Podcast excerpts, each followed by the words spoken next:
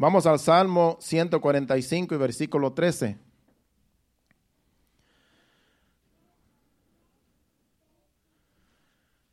Salmo 145, 13 dice, tu reino es reino de todos los siglos y tu señorío en todas las generaciones. Aquí está hablando el salmista a Dios. Está diciendo que el reino de Dios es reino de todos los siglos. En otras palabras, al decir de todos los siglos, es que es un reino que no tiene fin. Es un reino que siempre va, va a ser reino. El reino de Dios siempre ha sido y siempre será y nunca va a acabar. Por los siglos de los siglos será el reino de Dios. Pero los reinos de la tierra han pasado.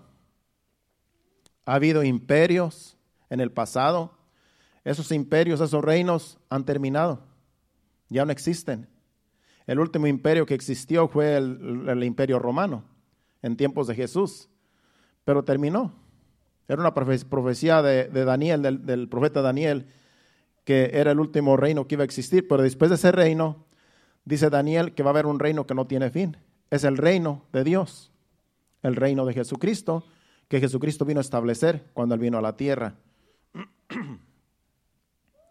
Bueno, por medio de los libros de historia hemos sabido que todos los gobiernos del mundo han sido establecidos por medio de guerras, de violencia, y mucha sangre ha sido derramada para que ahora tengamos las constituciones que existen en todos los países. Sabemos que todos los países ahora tienen su, constitución. Todos los países que existen en el, día de hoy fueron a base de guerras, a base de violencia. Mucha sangre fue derramada en el pasado para que ahora tengamos en el mundo todos los países que existen. Y yo creo que todos, ¿verdad? Eh, venimos de un país donde todos, ¿verdad? Eh, tienen su historia. Todos los países de México, Centroamérica, Sudamérica y de todos los países del mundo, todos los países tienen su constitución y tienen su historia. Yo recuerdo que cuando yo estaba en la escuela en México, me gustaba mucho eh, el libro de ciencias sociales porque habla hablaba mucho de la Revolución de México y pues cómo fue la, se constituyó pues la Revolución Mexicana. Y, a mí me interesaba mucho saber de, historia. Y Estados Unidos también, ahora que, que tuve que pues, pasarla para la ciudadanía también, hace unos años atrás, que tuve que también aprender la constitución americana de Estados Unidos para poder pasar un examen. Entonces, cada país tuvo su constitución, tuvo sus guerras. Y esas guerras eran para establecer una, una constitución en, ese, en cada país para que hubiera paz. Pero antes de que hubiera paz, había muchos conflictos, hubo muchas guerras, mucha sangre fue derramada. Y eso es lo que sucede en todos los países, lo que sucedió y sigue sucediendo.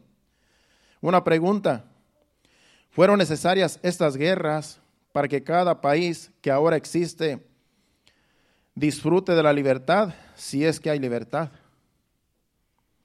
Es una pregunta que está en el aire. ¿Fueron necesarias las guerras? Pues pareciera que sí.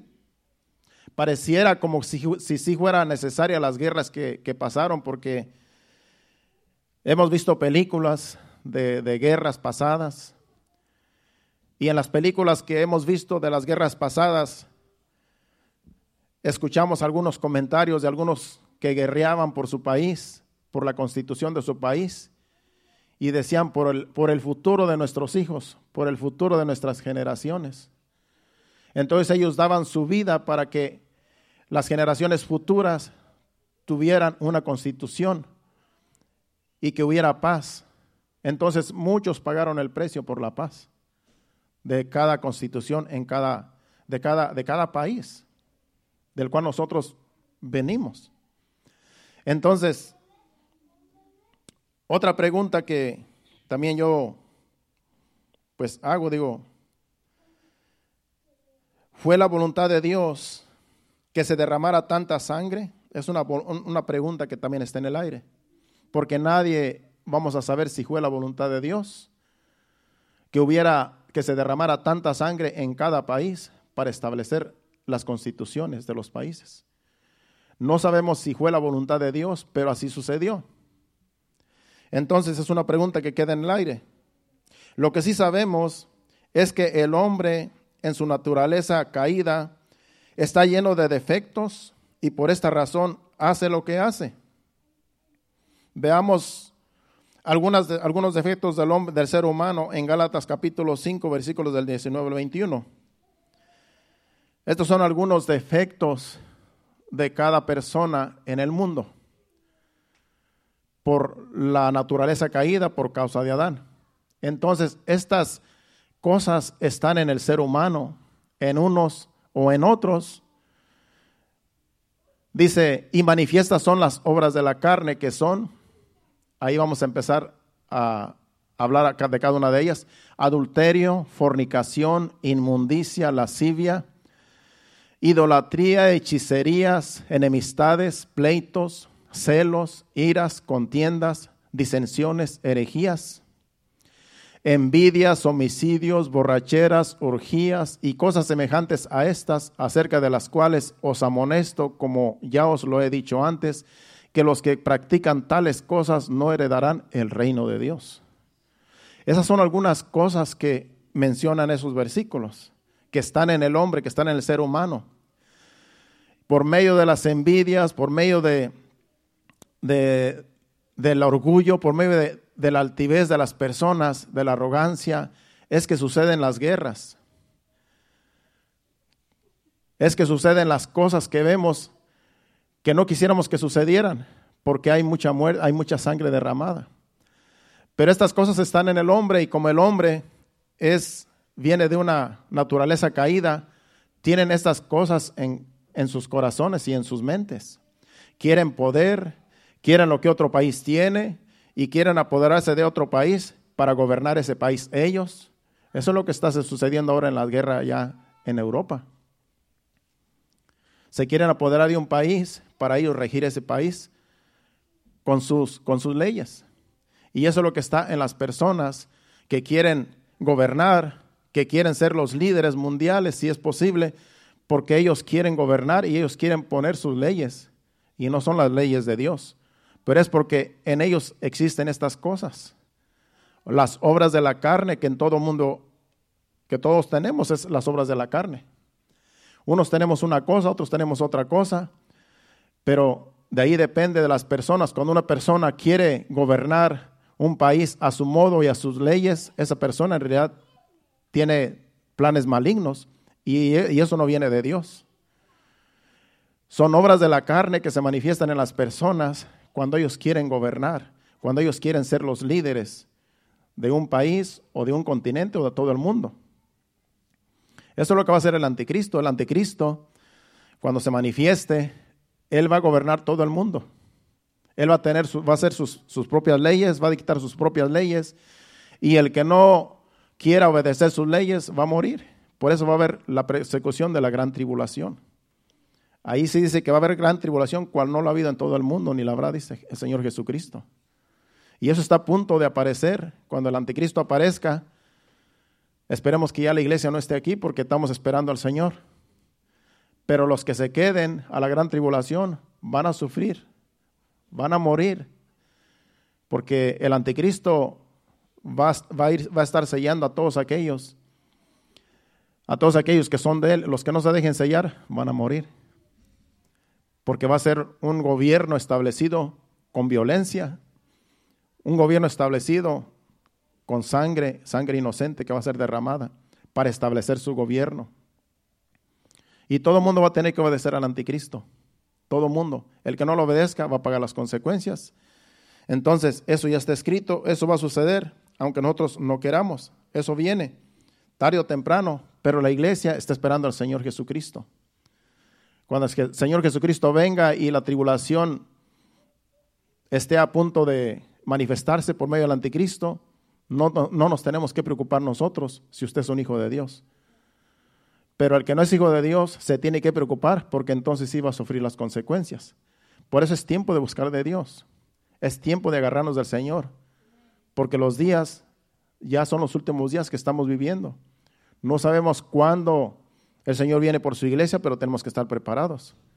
Y por eso el Señor nos trae a esta casa para Él darnos palabra, para Él animarnos por medio de su Espíritu Santo y de las enseñanzas, para que no durmamos como los demás, como dice Tesalonicenses, para que no estemos ignorantes de lo que va a suceder, porque lo que va a suceder, va a suceder porque ya Dios lo dijo en su palabra y Él no miente.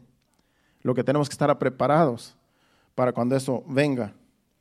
Entonces, eso es lo que hay en el hombre, las obras de la carne, y por causa de las obras de la carne es, lo, es que el hombre hace lo que hace.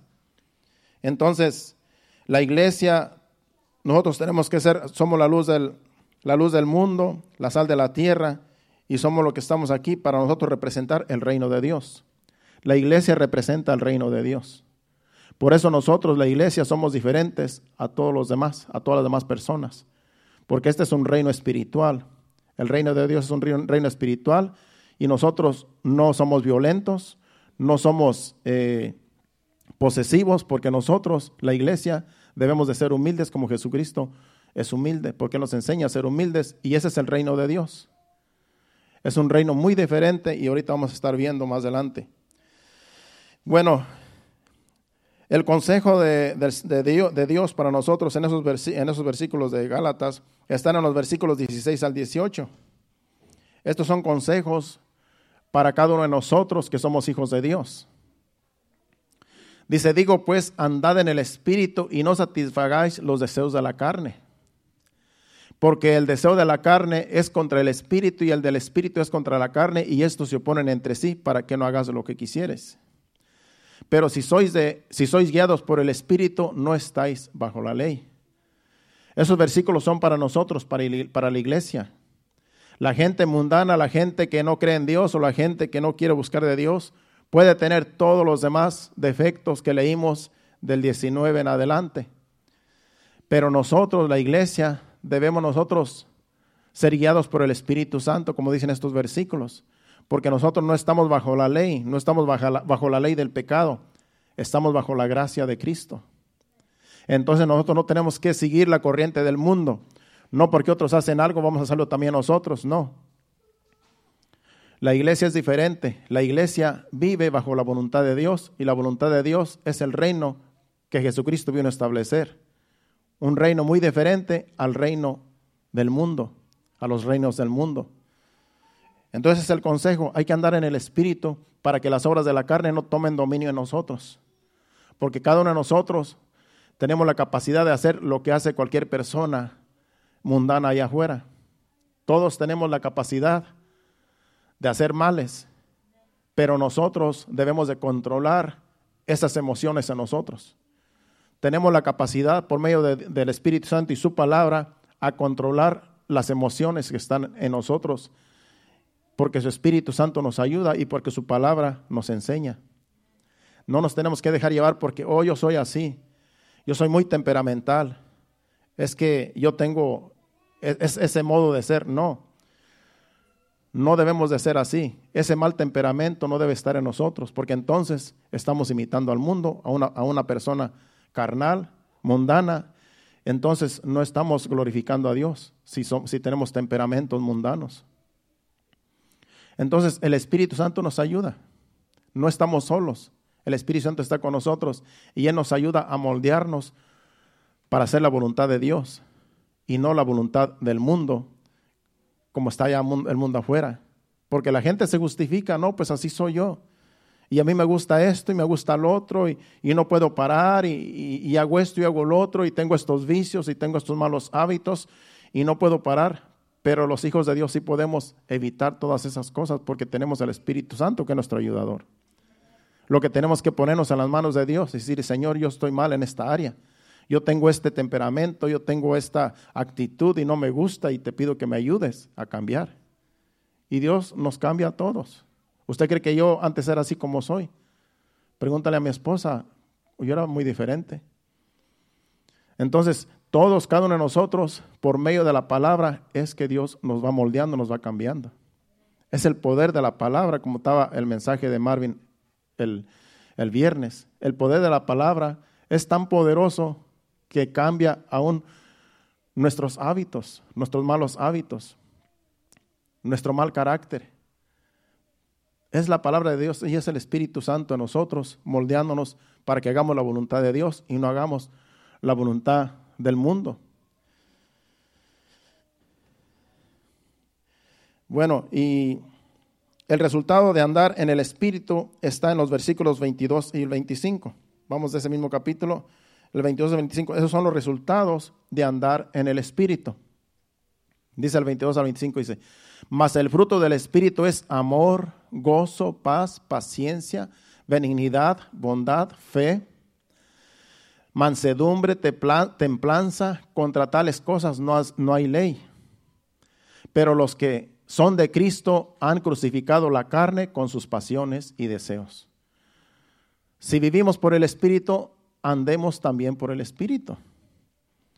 Nosotros los hijos de Dios hemos crucificado la carne de, esos de esas malas pasiones, de esos malos hábitos. Los hijos de Dios la hemos crucificado. La debemos de crucificar. Si vivimos por el Espíritu, andemos también por el Espíritu. Porque estamos en el reino de Dios, que es un reino espiritual. No es un reino físico, no es un reino literal. Entonces, tenemos nosotros que sujetarnos a la voluntad de Dios. Tenemos el poder porque tenemos al Espíritu Santo que nos ayuda. Entonces, no estamos solos, no estamos eh, desamparados. Jesucristo dijo que va a estar con nosotros todos los días hasta el fin del mundo y Él nos va a ayudar. Él nos está ayudando a todos. Yo he visto el cambio en muchos de ustedes. En los que ya tenemos tiempo, yo he visto el cambio donde que empezamos a pastorear este rebaño. Llevamos para cuatro años. Y yo he visto el cambio. A lo mejor usted no lo ha visto, pero yo sí lo he visto porque Dios nos muestra en todos los aspectos. Y es el Espíritu Santo y es su palabra que nos va cambiando, nos va moldeando. Porque su venida está a las puertas y Dios quiere una iglesia lista para el arrebatamiento. Y tenemos que cambiar. Si usted sigue, si usted sigue en los caminos del Señor, si usted sigue y no se aparta, va a ser levantado porque usted se está esforzando para que no se manifiesten las obras de la carne que están en nosotros. Porque día con día nos esforzamos y eso es de valientes. Pero hay personas que vienen un día y después se alejan y, duran meses que no se aparecen. ¿Y cómo Dios va a tratar con ellos si no quieren esforzarse? Así que esto depende de nosotros.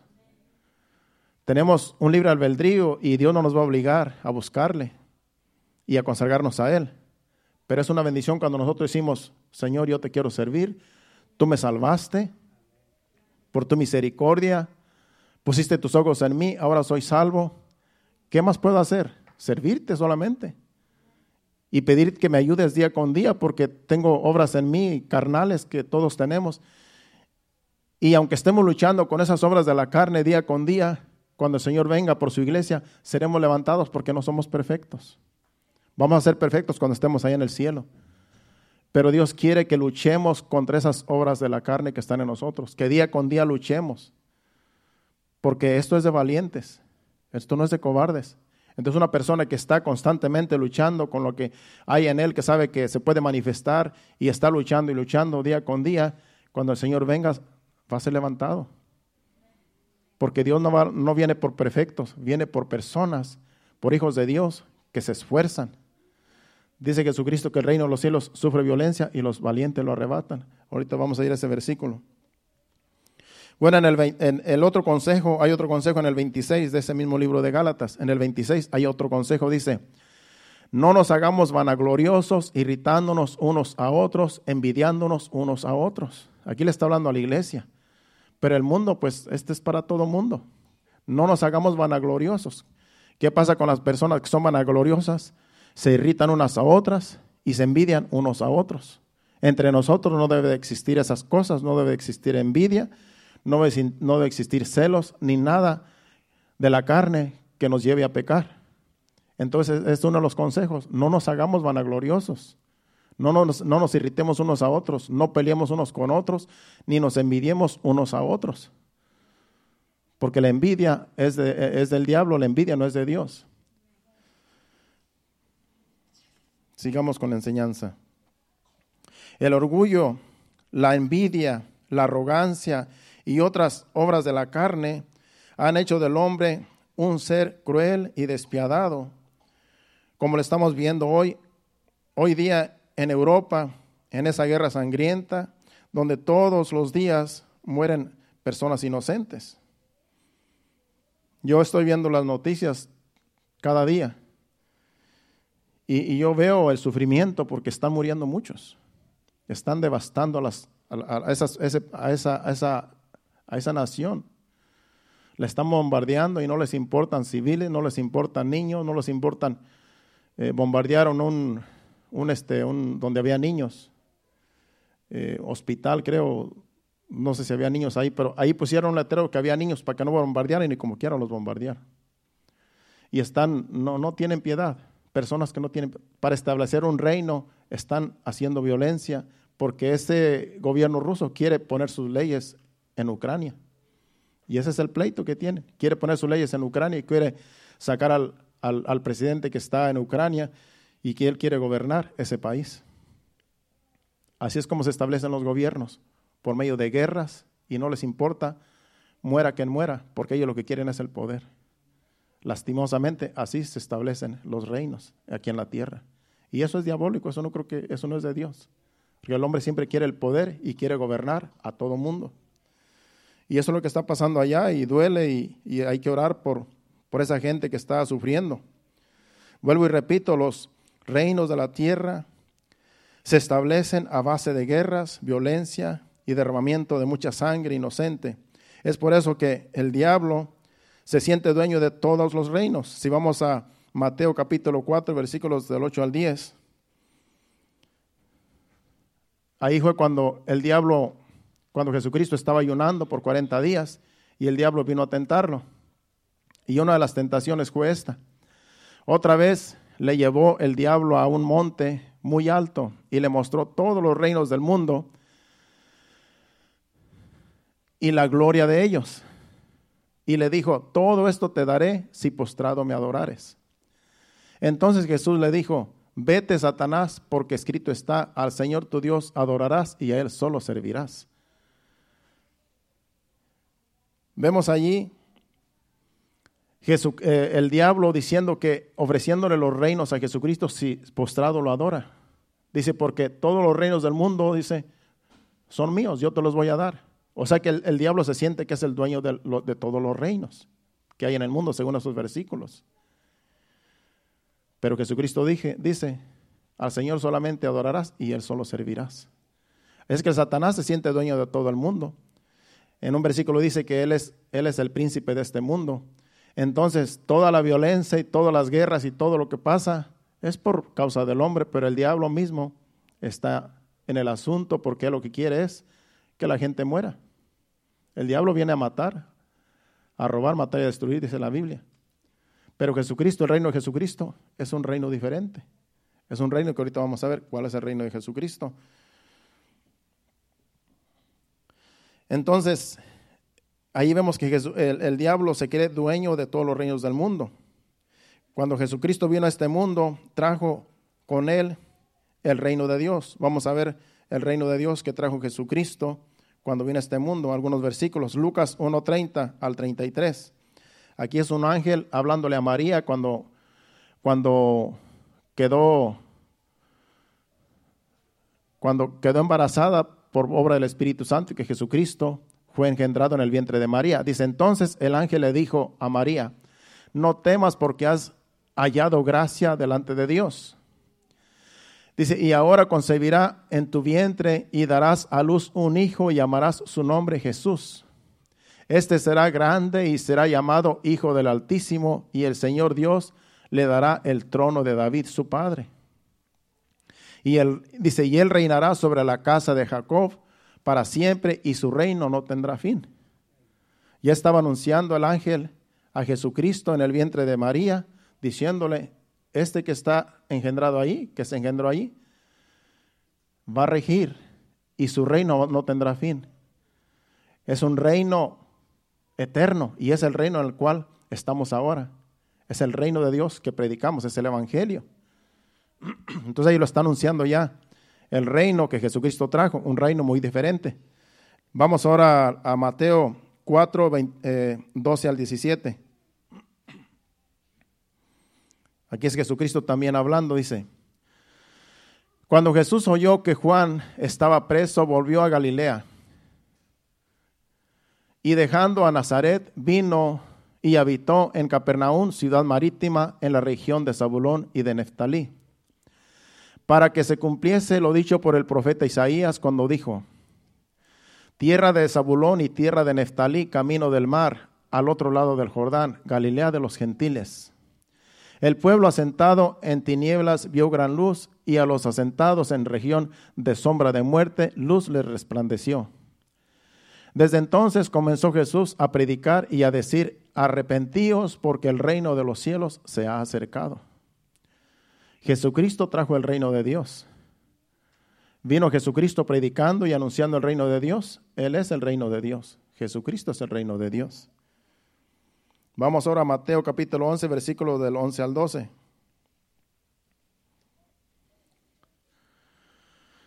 De cierto os digo, entre los que nacen de mujer no se ha levantado otro mayor que Juan el Bautista, pero el más pequeño en el reino de los cielos mayor es que él.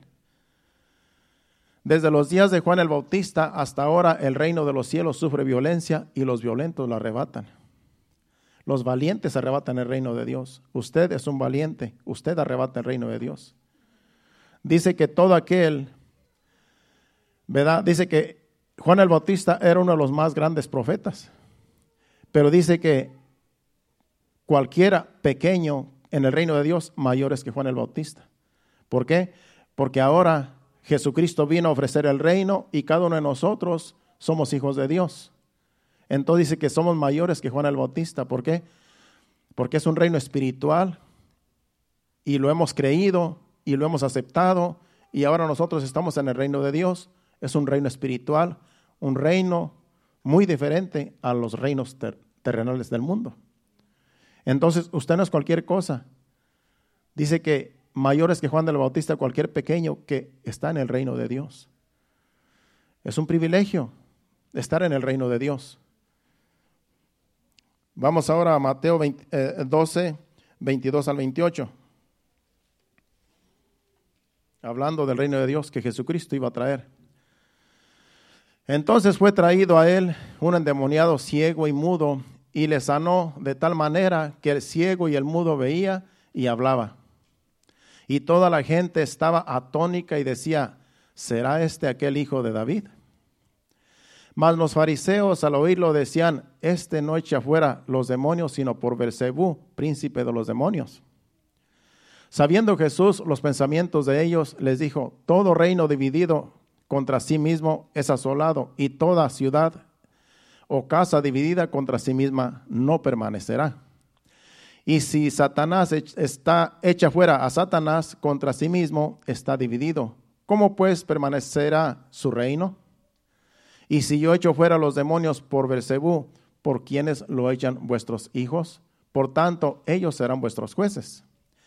Y, pero si yo echo fuera pero si yo por el Espíritu de Dios echo fuera a los demonios, ciertamente ha llegado a vosotros el reino de Dios. Jesucristo es el reino de Dios. Él estaba entre ellos y, y se manifestó con poder, gran, gran, gloria, y ellos no sabían que Él vino a manifestar el reino de Dios y que Él estaba entre ellos. El reino de Dios es un reino espiritual. Y usted y yo estamos en ese reino y estamos disfrutando de las bendiciones del reino de Dios. El reino de Dios no es un reino terrenal, sino espiritual. Por eso cuando Cristo inició su ministerio, veían en él el poder de Dios. Cuando predicaba, cuando sanaba, cuando hacía milagros, la misma gente lo quería hacer rey. Vamos a Juan capítulo 6, versículos 14 y 15. Porque la misma gente se dio cuenta que él era diferente, que no era cualquier persona, no era un hombre común. Miraban en él el poder de Dios y ellos sabían que no era normal y dijeron, este tiene que ser el Mesías y este es el rey de los judíos. Y lo querían hacer rey antes de tiempo. Jesucristo es el rey de reyes y señor de señores. Pero ellos esperaban un, rey, un reino, un reino eh, terrenal. Eso era lo que querían ellos, querían ser libres de los, de los romanos, que era el imperio que estaba reinando. Y ellos estaban esperando al Mesías, estaban esperando a Jesucristo, pero ellos estaban esperando un, un hombre, un rey que rigiera y que echara fuera y que derrotara al reino romano y estableciera su reino, pero aquí en la tierra. Y por eso no lo aceptaron, porque el reino de Jesucristo es un reino espiritual. Entonces, dice, aquellos hombres entonces, viendo la señal que Jesús había hecho, dijeron, este verdaderamente es el profeta que había de venir al mundo. Pero, pero entendiendo Jesús que iban a venir para apoderarse de él y hacerle rey, volvió a retirarse al monte él solo. Jesucristo se dio cuenta porque acababa de, de hacer un milagro de multiplicar, de multiplicar los peces y los panes y les dio de comer a todos. Y dijeron, oye, pues este es el rey que ha de venir, porque mira, nos dio de comer a todos. Y dijeron, y, Jesucristo se dio cuenta pues que lo iban a hacer rey. Vamos a hacerlo rey, porque este es el que necesitamos. La gente solamente piensa en lo terrenal. Y Jesucristo vino a traer un mundo un reino espiritual. Pero ellos lo querían hacer rey porque les convenía en ese momento que él reinara para que ellos fueran libres de la opresión de los romanos, del imperio romano. Y Jesucristo tuvo que huir porque no era su tiempo. Él iba a ser rey, pero es un rey, es un reino eterno. Y lo iba a hacer a como Dios lo mandó, no como el hombre quería. Por eso él voluntariamente fue a la cruz. Y vamos a terminar, a terminar al, final hablando de Jesús, el, el sacrificio en la cruz. Bueno, pues también el apóstol Pablo, hablando de Jesucristo y del reino de Dios, dice en Romanos 14, 17, eh, porque el reino de los cielos porque el reino de Dios no es comida ni bebida, sino justicia, paz y gozo en el Espíritu Santo. El reino de Dios no es terrenal, no es comida ni bebida, no es literal. El reino de Dios es justicia, paz y gozo en el Espíritu Santo. Por eso usted y yo estamos en el reino de Dios, porque si usted tiene paz, tiene gozo en el Espíritu Santo y está viviendo en justicia, este es el reino de Dios. Esto es, esto es lo que nosotros estamos disfrutando aquí en este mundo del reino de Dios. Porque gracias a Jesucristo, que Él fue justo, nos justificó al perdonar nuestros pecados. Al perdonar Jesucristo nuestros pecados, ahora tenemos paz para con Dios y tenemos gozo, el gozo de nuestra salvación, por medio del Espíritu Santo. Este es el reino de Dios que Jesucristo vino a traer a la tierra. Pero aquí es temporal, aquí estamos hasta que este cuerpo, hasta que este cuerpo aguante aquí en la tierra. Ya los que se nos adelantaron, los que ya fallecieron, nuestros hermanos, ellos ya están disfrutando completamente del reino de Dios allá donde quiera que estén. Ya ellos ya no sufren. Nosotros todavía sufrimos aquí. Todavía pasamos necesidades y, y sufrimos tristezas. Sufrimos aflicciones, porque estamos en este cuerpo, en esta carne, y vamos a seguir sufriendo porque aquí en este mundo se sufre. Pero Dios nos va a ayudar a sobrellevar los problemas, porque estamos en su reino, no estamos solos. No se suelte de Jesucristo porque separado de Él nada, podemos hacer. Si usted se aparta de Jesucristo, ¿quién lo va a ayudar? Si Él es el único que nos puede ayudar en su reino. ¿A quién vamos a clamar? Solamente nos puede ayudar en las aflicciones, él dice que va a estar con nosotros, aún en las aflicciones. No dice que nos va a librar de ellas, nada más dice que Él va a estar con nosotros. Su palabra es fiel. Entonces, aunque estemos pasando aflicciones, tristezas y aunque estemos agobiados, pero Él está allí con nosotros. Él nos va a ayudar a pasar todo eso. Lo que tenemos que hacer es seguir agarrados de Él y no soltarnos hasta que Él nos lleve, de un modo u otro. Pero estamos esperando su venida, esperemos que pronto venga y nos lleve a su patria y no suframos más en este mundo de maldad.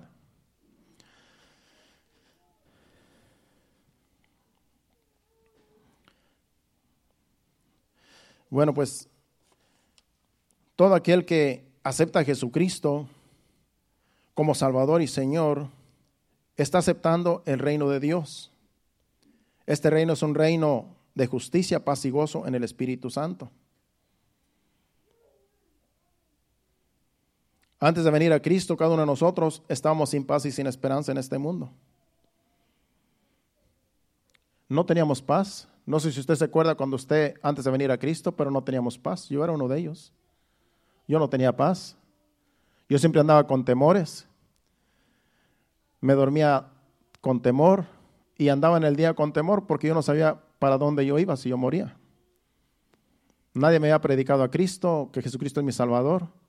Nadie me había predicado, del Evangelio. Entonces yo vivía con mucho temor. Porque dice, ¿qué va a ser de mí cuando yo muera? ¿A dónde va a aparecer mi alma si es que tengo alma? Porque yo ni sabía que tenía alma. Porque como no le predican a uno, mientras uno no le predica en el Evangelio, no sabe uno nada de la vida, ni, ni de la vida espiritual, ni de nada. Pero ahora que ya sé lo que la palabra me enseña, ahora ya tengo paz. Ahora ya tengo gozo. Ahora estoy satisfecho. Ahora sé que si yo muero, ya sé para dónde voy a ir. No tengo temor. Porque ya todo el temor quedó atrás cuando me presentaron el Evangelio. Y usted no debe tener temor tampoco. Si usted es hijo de Dios, no tema, que Dios está con nosotros. Vamos a pasar momentos difíciles y a lo mejor los momentos van a empeorar, los días vienen difíciles, pero hay que agarrarnos de Jesucristo. Y el Señor va a estar con nosotros. En cualquier necesidad, Él estará con nosotros y Él nos va a ayudar a salir de cualquier situación. No lo dejemos. Agarrémonos más ahora que los tiempos vienen difíciles. Va a venir a lo mejor escasez, va a venir a lo mejor hambres en diferentes lugares del mundo. Y tenemos nosotros que estar siempre dependiendo de Dios y Él nos ayudará a pasar cualquier situación que, que venga a este mundo. Estamos en su reino, es un reino espiritual. Y Él ha prometido estar con nosotros todos los días. Vamos a Mateo capítulo 5, versículos del 38 al 48, para que usted vea que este reino que Jesucristo vino a traer no es el reino terrenal que, que esperaban los judíos, lo esperaban a Él como el Mesías, como el que hasta lo querían hacer rey. Pero los fariseos fueron confrontados con el Evangelio de Cristo que Jesucristo vino a traer, que es el reino de Dios. Y lo que aquí Jesucristo está hablando en estos versículos, puso furiosos a los, a los fariseos y a los escribas porque ellos predicaban diferente en la ley. Y Jesucristo vino a establecer su reino y a traer un evangelio espiritual, un reino espiritual. Y vamos a ver la diferencia de lo que se practicaba en ese tiempo, que era la ley de Moisés, y lo que Jesucristo vino a establecer como el reino de Dios. Vamos a leer de, corrido del 38 al 48 dijimos. Dice, yo aquí lo tengo en la Biblia, voy a leer aquí. Oíste que fue dicho ojo por ojo y diente por diente. Pero yo os digo, no resistáis al que es malo, antes a cualquiera que te hiera en la mejilla derecha, vuélvele también la otra. Y al que te quiera poner a pleito y quitarte la túnica, déjale también la capa. Y a cualquiera que te obligare a llevar carga por una milla, ve con el dos. Al que te pida darle y al que quiera tomar de ti prestado, no se lo rehuses. Oíste que fue dicho, amarás a tu prójimo y aborrecerás a tu, a tu enemigo.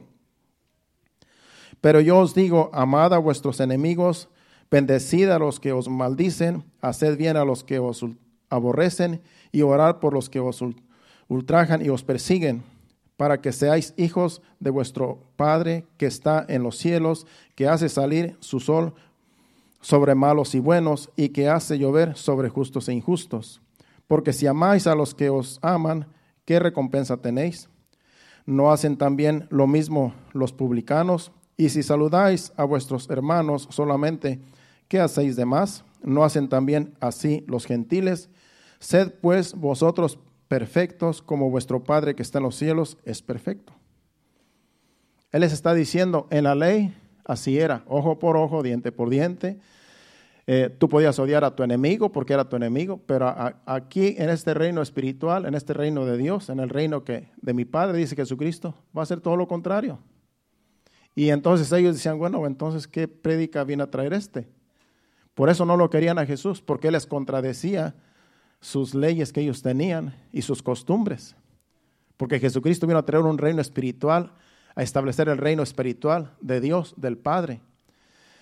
Y es por eso que los fariseos lo perseguían hasta que lo crucificaron. Porque para ellos Jesucristo no era el Hijo de Dios, porque él contradecía la ley de Moisés. El, día de reposo no lo podían trabajar, no pueden hacer nada. Y Jesucristo dijo, bueno, dice, hasta hoy mi Padre trabaja y yo trabajo. En otras palabras, el día de reposo ya no existe. Yo soy el reposo, lo que vino Jesucristo. Él es el reposo. Si tú estás en Jesucristo, tú tienes reposo en Jesucristo. Ya si quieres trabajar todos los días, trabájalos, pero acuérdate que tu cuerpo se va a cansar. Y después vas a estar durmiendo en la iglesia. Y los... ¿Verdad? El cuerpo se cansa. Entonces, hay que descansar. Yo solamente descanso los domingos, no creo que yo tenga trabajo duro. Yo solo descanso los domingos porque es el día que hay que estar aquí en la iglesia. Pero hay personas que no descansan ni los domingos. Entonces, no, usted no peca si trabaja todos los días, pero su cuerpo un día le va a decir, ya dame descanso. Un día su cuerpo le va a decir, mira, por causa de que no descansabas, ahora tienes este problema. A veces pagan las consecuencias. Yo, como he dicho antes, si usted tiene algún, algún plan de, de pagar algo o una deuda, pues sí puede trabajar a lo mejor overtime y, y part-time para salir de una deuda, de algunos gastos o algo, algún compromiso financiero.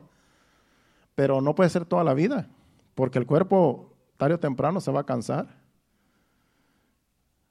Pero hay personas que duran años trabajando dura, duro y después uno paga las consecuencias. O sea que no es pecado, pero el cuerpo sí se va a sentir. Entonces hay que ser sabios también. Hay que ser sabios también para también darle descanso al cuerpo.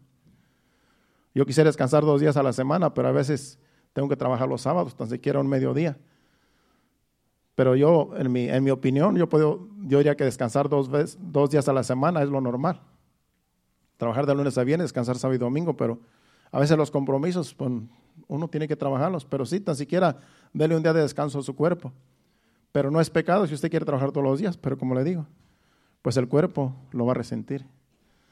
Pues este Jesucristo trajo un reino espiritual, un reino muy diferente al que esperaban los judíos en ese tiempo. Y es por eso que no, no aceptaban a Jesucristo, aunque él hacía milagros, señales. Los judíos no lo aceptaban porque contradecía lo que ellos, los que ellos predicaban, lo que ellos enseñaban. Incluso decía, ustedes son sepulcros blanqueados. Por fuera se ven bien, pero por dentro están llenos de, llenos de gusanos lo reprendía, porque ellos predicaban una cosa y vivían otra. Y le imponían a la gente que hiciera que viviera la ley, pero ellos no hacían nada, solamente se mostraban muy santos por encima, pero por dentro estaban bien podridos. Y Jesucristo los reprendía, Jesucristo los conocía. Y es por eso que lo llevaron a la cruz, por eso lo crucificaron, porque se, se enojaban contra él, porque les contradecía su doctrina. Pero Jesucristo vino a establecer su doctrina y su doctrina es la que nos dejó y es la que nosotros estamos ahora viviendo, la doctrina que nos dejó. Este reino de, Dios es un reino de paz, gozo y amor.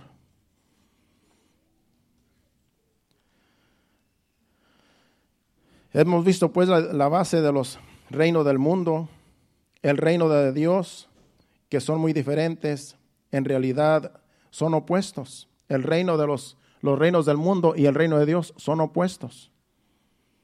Porque los reinos del mundo se establecen por medio de guerras y derramamiento de sangre inocente, y el reino de Dios es establecido con amor, paz, gozo y justicia.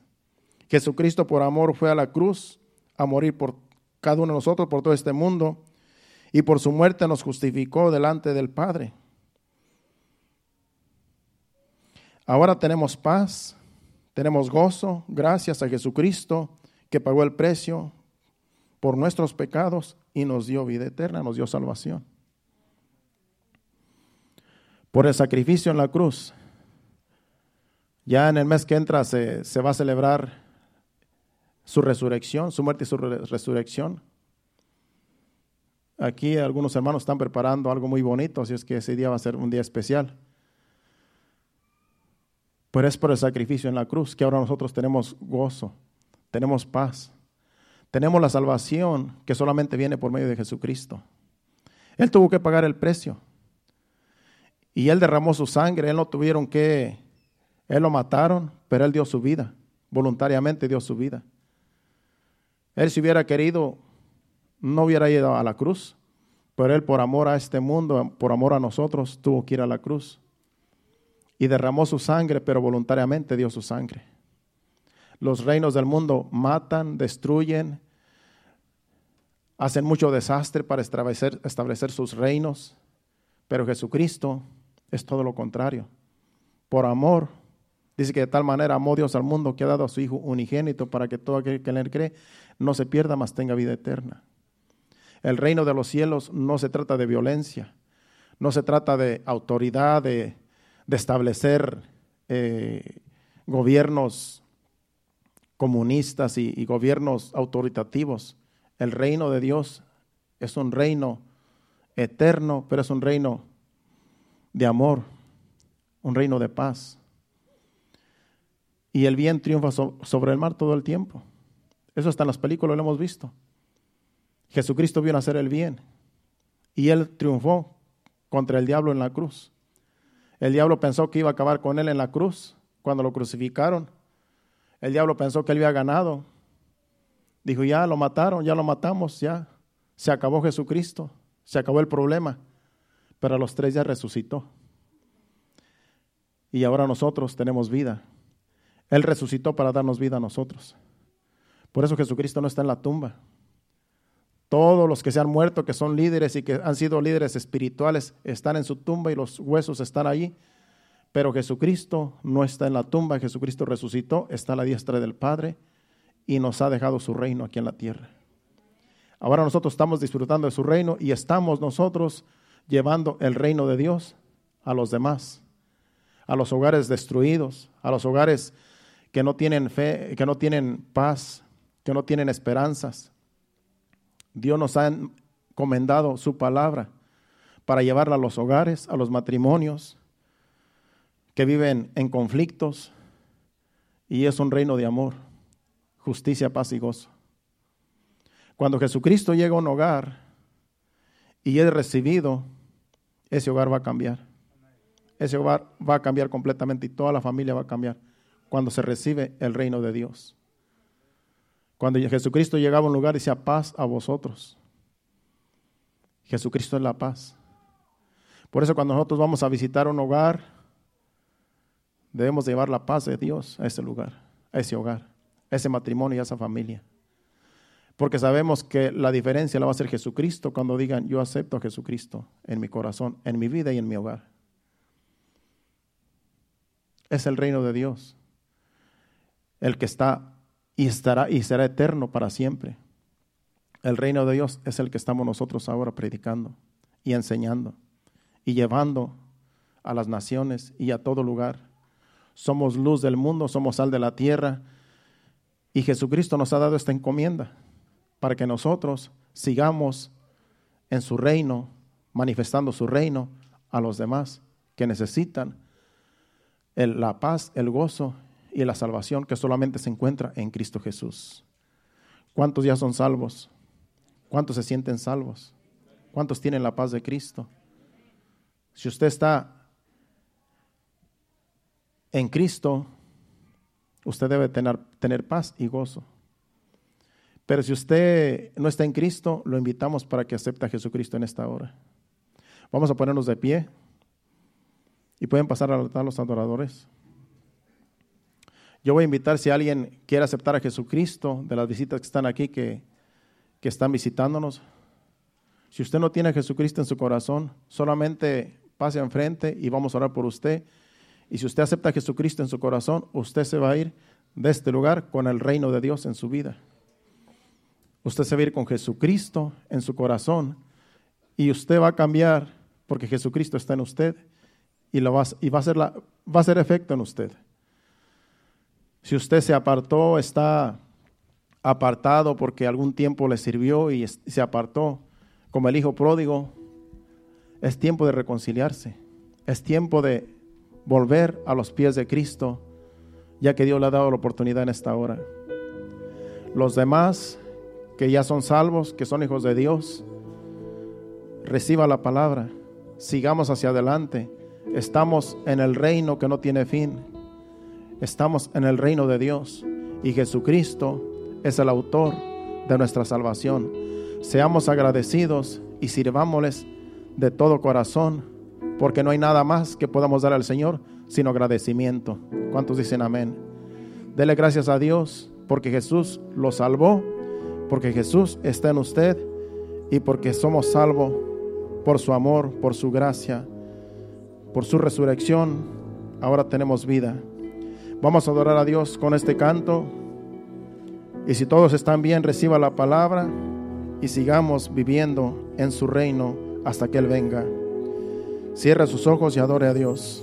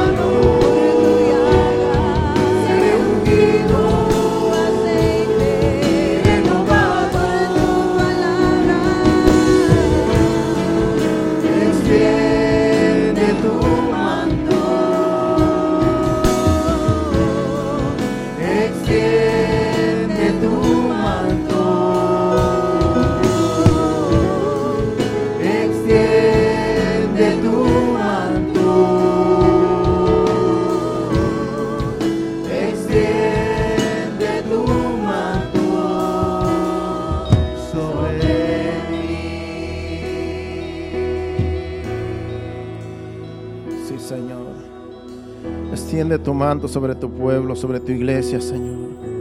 Mira tu pueblo aquí presente, Señor, y los que nos están siguiendo en las redes sociales, Señor. Somos tu pueblo, somos tu iglesia, Señor. Que tu manto nos cubra, Señor amado, de todo mal, de todo peligro, Señor. De toda acechanza del enemigo, Padre. Estamos en tu reino, Señor amado, porque hemos aceptado a Jesucristo como nuestro único Salvador. Tú enviaste a tu Hijo amado en la cruz del Calvario, Padre, por amor a nosotros, para que ahora, Señor, tengamos paz, gozo y amor, Señor. El amor, Señor, ha sido derramado en nuestros corazones. Tu amor, Señor amado, es el que nos cambia, Señor. Es que nos liberta, Señor amado. Que nos transforma, Señor. Gracias por tu Espíritu Santo, Señor amado, que está en medio de nosotros, ayudándonos en nuestras debilidades, Señor. Gracias porque si no fuera por tu Espíritu Santo, Señor, estaríamos solos, Señor, desamparados. Pero tú dijiste, os enviaré un consolador, el Espíritu Santo, que estará con vosotros hasta el fin del mundo. Y sabemos que Él está con nosotros, Señor, que nos redarguye, Señor, que nos ayuda, Señor, a seguir confiando en ti, Señor, y a seguir esperando tu venida, Señor. Ayúdanos, Padre Santo, a vivir, Señor amado, en santidad, Señor, apartados para ti, Señor amado que podamos, Señor amado, ser luz del mundo y sal de la tierra, como dice tu palabra, Señor. Ayúdanos, Padre Santo, con tu Espíritu Santo, Señor. Ayúdanos, Señor. Te necesitamos día con día, Señor. Ayúdanos, Padre Santo. Te lo pedimos en el nombre de Jesús, Señor.